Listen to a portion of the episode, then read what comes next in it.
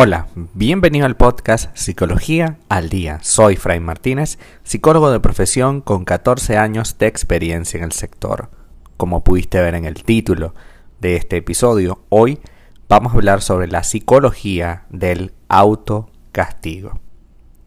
No confiar en nuestras capacidades o culpabilizarnos de hechos que escapan a nuestro control y responsabilidad es algo que todos hemos hecho alguna vez en la vida nos hemos autocastigados cuando nuestras relaciones afectivas fracasan y nos decimos aquello de que no valemos para el amor y que todo lo estropeamos.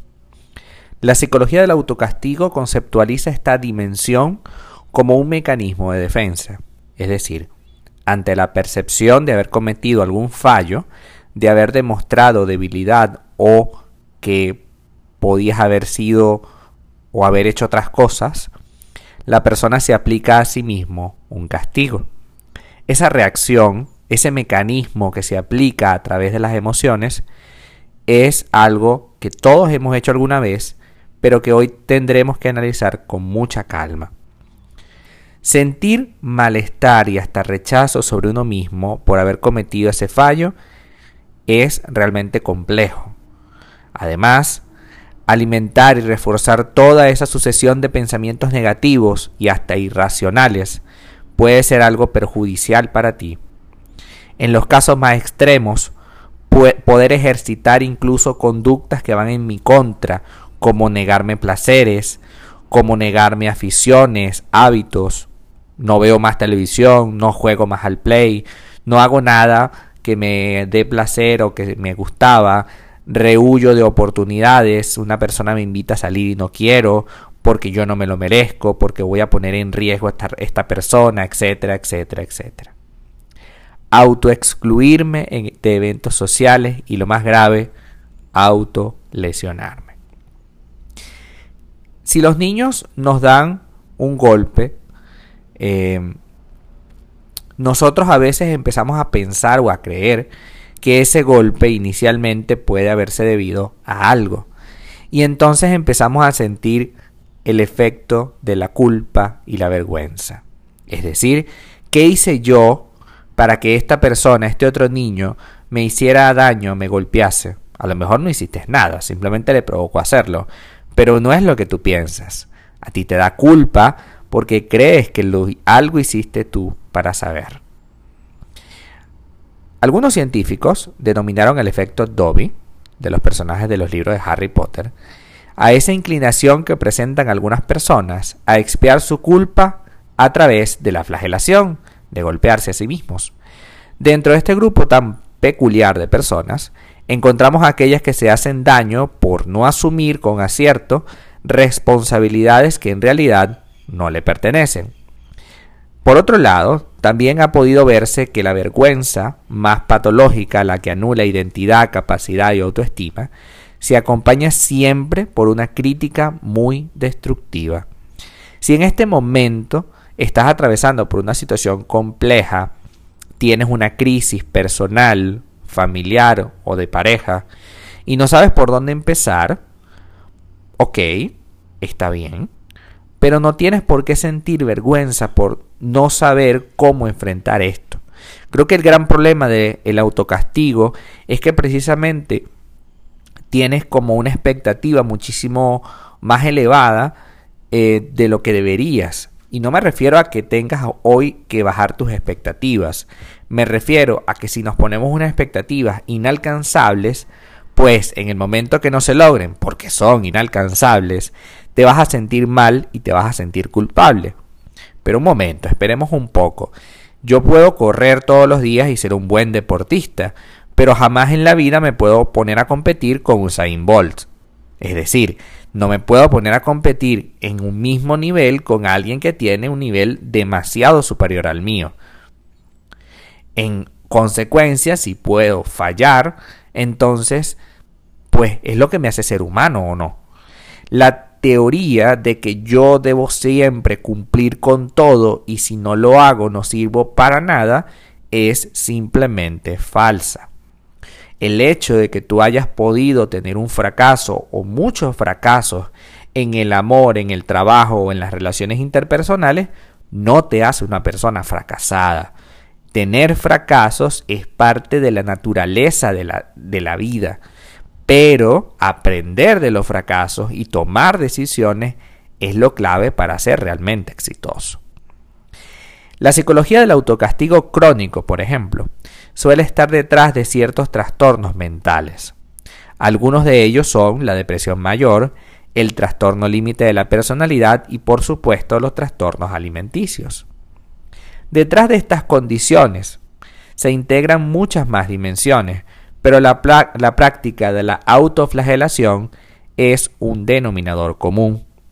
¿Qué podemos hacer si nos encontramos en esa misma situación? Si creemos que debemos autoflagelarnos o despreciar oportunidades o negarnos a hacer cosas. Entender que hacerse daño a uno mismo, emocional o conductualmente, es decir, golpeándose con algo contundente, no tiene ningún sentido y tampoco es un fin en ningún término. Si nos despreciamos y criticamos del mismo modo que lo hicieron nuestros padres en la infancia, por ejemplo, lo que estamos haciendo es perpetuar una misma dinámica.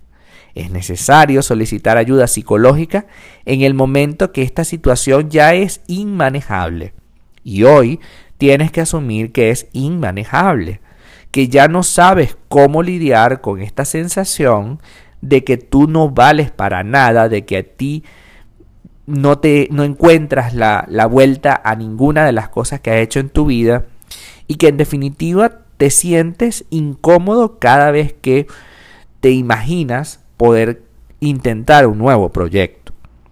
Es importante que no hay nada más más valioso para una vida de un ser humano que el autocuidado, que el reconocer que tú tienes un valor en este mundo y que no necesariamente autocastigándonos o flagelándonos vamos a lograr nada. De hecho, logramos más bien desviar la atención hacia nosotros y no hacia la resolución del conflicto, porque el conflicto se puede resolver. El problema es que hoy no sabes cómo, y está bien, no tienes por qué sentirte mal por eso. Ahora, en el momento que ya no sabes cómo resolver, que te has ido castigando y criticando cada, cada día más, tienes que llegar a un punto en el que te preguntes, ¿yo merezco esta vida? Y es evidente que no. Tú llegaste a este mundo no para criticarte, no para autoflagelarte, no para maltratarte, ni para que nadie más lo haga por ti necesitas vivir bien. Ese es un concepto de la psicología humanista que me encanta. Vivir bien o vivencia plena. La vivencia plena tiene que ver con asumir que tanto lo que consideramos bueno como lo que consideramos malo para nuestra vida es parte de la vida. No tenemos que estar aferrados ni a evitar lo malo ni a perseguir absolutamente lo bueno. Tenemos que vivir y aprender de cada experiencia que se tiene. Hay algunas experiencias que son dolorosas, como hay algunos unos exámenes en, en el colegio que eran muy difíciles, así la vida también tiene exámenes que son realmente complicados de superar. Pero esto no significa que la educación esté mala o que tú no seas competente. Significa que hay cosas que debemos ponerle más atención.